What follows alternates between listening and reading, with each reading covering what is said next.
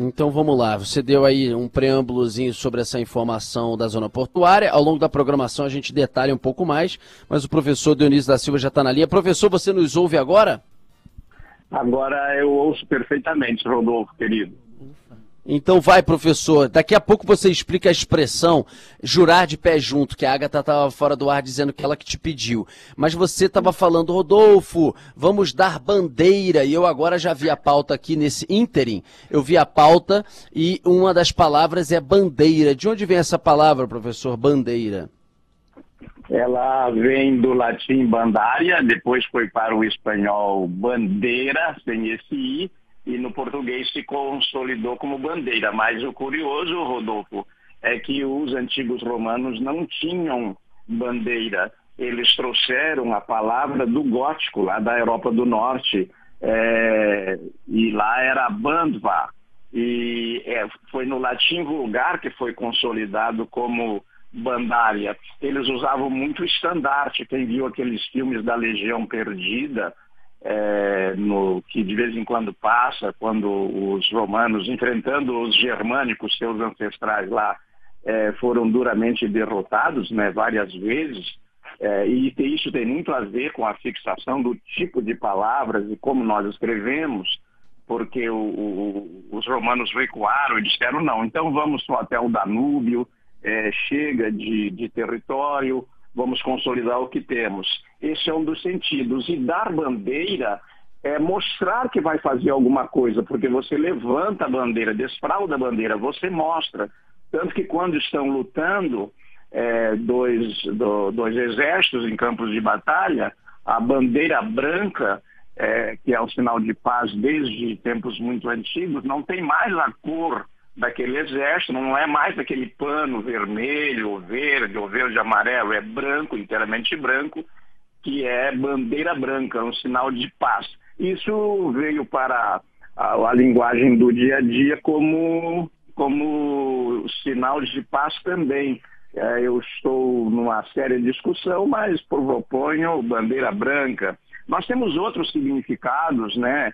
É, você tem o bandeirinha ali, que começou na regra 15 de 1938 da FIFA, eram quatro, depois reduziram a dois e ele recebeu esse nome justamente porque ele carregava uma pequena bandeira nas mãos para anunciar impedimento ou alguma coisa que o juiz não viu. E por último, nessa primeira conversa contigo, com o Donala, com a nossa querida Ágata, eu queria dizer que é, em São Paulo é, nós, nós temos um, a presença do bandeirante muito forte ainda, está no nome da principal rodovia de São Paulo, que é a Avenida Bandeirantes, e é de um bandeirante também, a homenagem, na rodovia Anhanguera, que, que foi quando Bartolomeu Bueno da Silva ameaçou os índios, queimando um pouquinho de álcool que ele tinha, que se não dissessem onde, estava, onde estavam as riquezas, ele tocaria fogo nos rios. E isso teria assustado os índios. Só mais tarde, quando fomos estudar a língua tupi, é que descobrimos que a Anhanguera, na verdade, foi um deboche, porque a Anhanguera quer dizer diabo velho, aquele que não tem mais as forças do diabo novo, só pode acender um pouquinho d'água, não a água inteira. Ô professor, hum. só antes de avançar na nossa pauta, o senhor falou que bandeira vem do latim arcaico bandalha? É mesmo? Não, ele vem bandária, bandária com R. Ah, sim. Vem, vem do latim, vem do latim vulgar, foi no, não do latim arcaico, latim vulgar. A forma como o povo pronunciava um latim culto era assim, Dônula. Os generais eram escritores, os militares, né? Uhum. Eles iam nessas conquistas e registravam as novas palavras. Mas registravam como? Como eles ouviam. Por exemplo, eles chegaram é, na Gália, que é a atual França, mais para cima, é, enfrentaram os gauleses e encontraram, naquelas tribos que ainda não eram unificadas, encontraram a palavra car, para veículo, para modo de transporte. Então, como é que eles grafaram? Eles grafaram adaptando car ao latim. Então, escreveram carros. De onde nós pegamos a palavra? Nós não pegamos dos gauleses nem dos ingleses, que já grafaram car Nós pegamos do latim que dizia carros, e por isso dizemos carro em português para o car em inglês.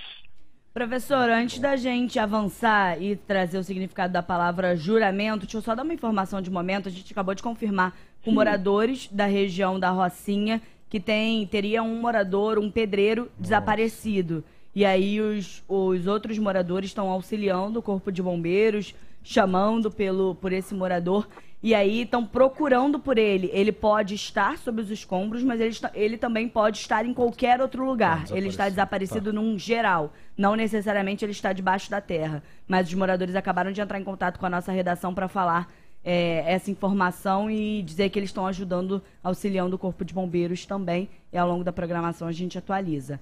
Professor, agora sim, juramento. Nome de um morro aqui, uma ah, comunidade aqui no Rio de Janeiro. Essa, né? Olha, o, o juramento tem uma, uma origem também latina.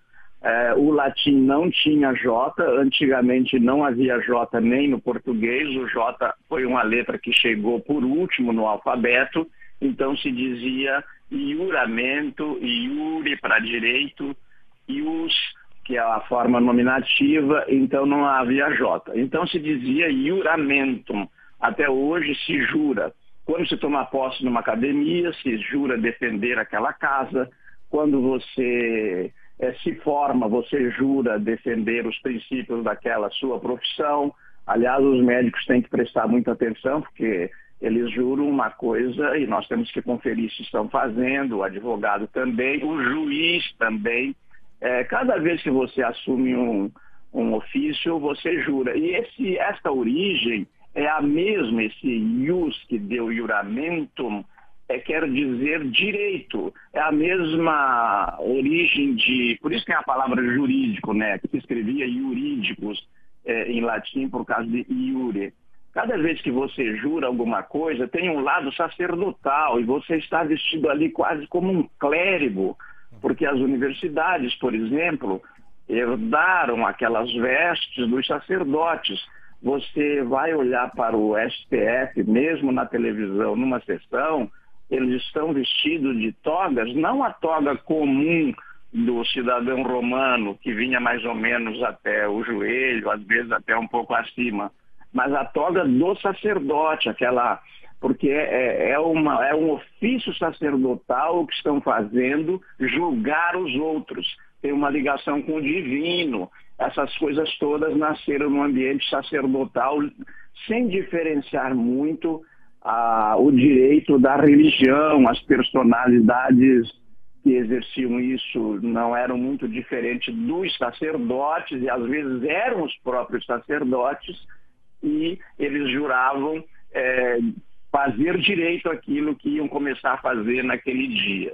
É, e depois eu quero contar o jurado de pé juntos, né? Parece até, professor, por isso que as pessoas já, ah, eu juro pela minha mãe, juro pela minha avó, por isso que jura por todo mundo.